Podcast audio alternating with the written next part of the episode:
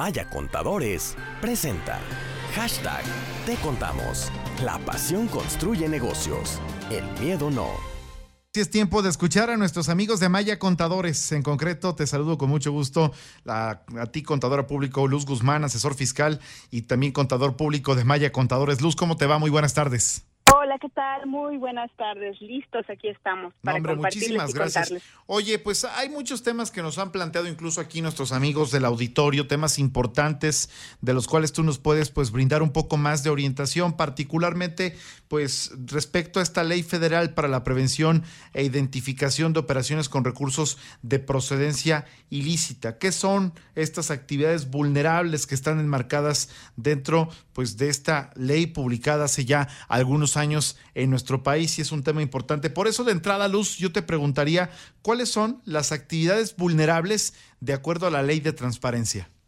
Claro, algunas de estas actividades están consideradas la compra, bueno, más bien la venta de bienes inmuebles, lo que es el rama de la construcción, también la prestación de algunos servicios, como es compra, venta de divisas, de moneda extranjera, de tarjetas prepagadas, así como también lo que viene siendo eh, lo que es compra de vehículos rebasando un importe, también lo que es los préstamos, cuando se hace una un préstamo, quienes se dedican a eso se considera una actividad vulnerable. Ok, importante y sí tienes toda la razón cuando hablas del asunto inmobiliario. Hoy en día, por ejemplo, tú no puedes porque está prohibido pagar una transacción en efectivo precisamente por ir contrario a esta ley de la que estamos platicando. Oye, Luz, ¿y cuáles son las obligaciones para quienes realicen actividades vulnerables? Claro, para quienes realicen estas actividades, una de las obligaciones es inscribirse uh -huh. en el registro, presentar okay. declaraciones informativas pero sobre todo identificar a sus clientes cuando rebasan de un umbral. Ajá. Rebasando de un umbral de una cantidad, es, me llevaría tiempo explicando área por área los umbrales, pero rebasando un límite del importe, ¿verdad? Los tienen que identificar. La otra obligación es, bueno, no deben de permitir ciertas operaciones, como tú bien mencionaste, de los bienes inmuebles. Sí. Cuando es en efectivo, no debe de hacerse. Entre ellos también lo que es la compra del oro, de joyas o de relojes o de obras de arte, ¿verdad? No deben de ser pagados con efectivo, sino más bien con una transferencia y tienen que identificar a la persona e informar. Oye, Luz, y hay penalidades uh -huh. y también multas, ¿no? En caso de incumplimiento en esta parte.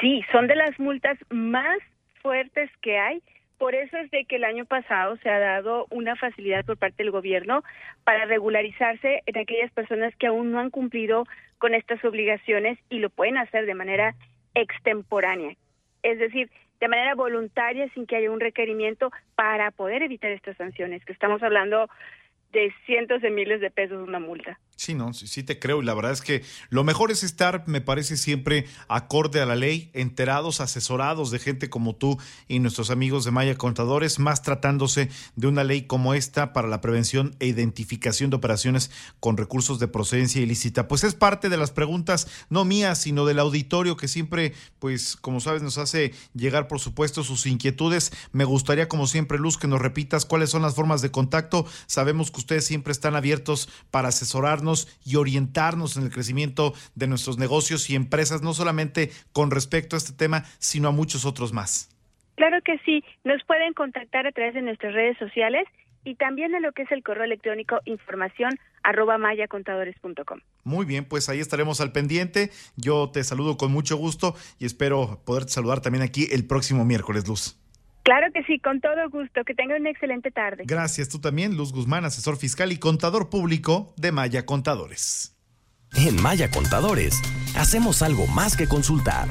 Le damos soluciones efectivas que garantizan el crecimiento y la seguridad de su negocio. Información arroba mayacontadores.com.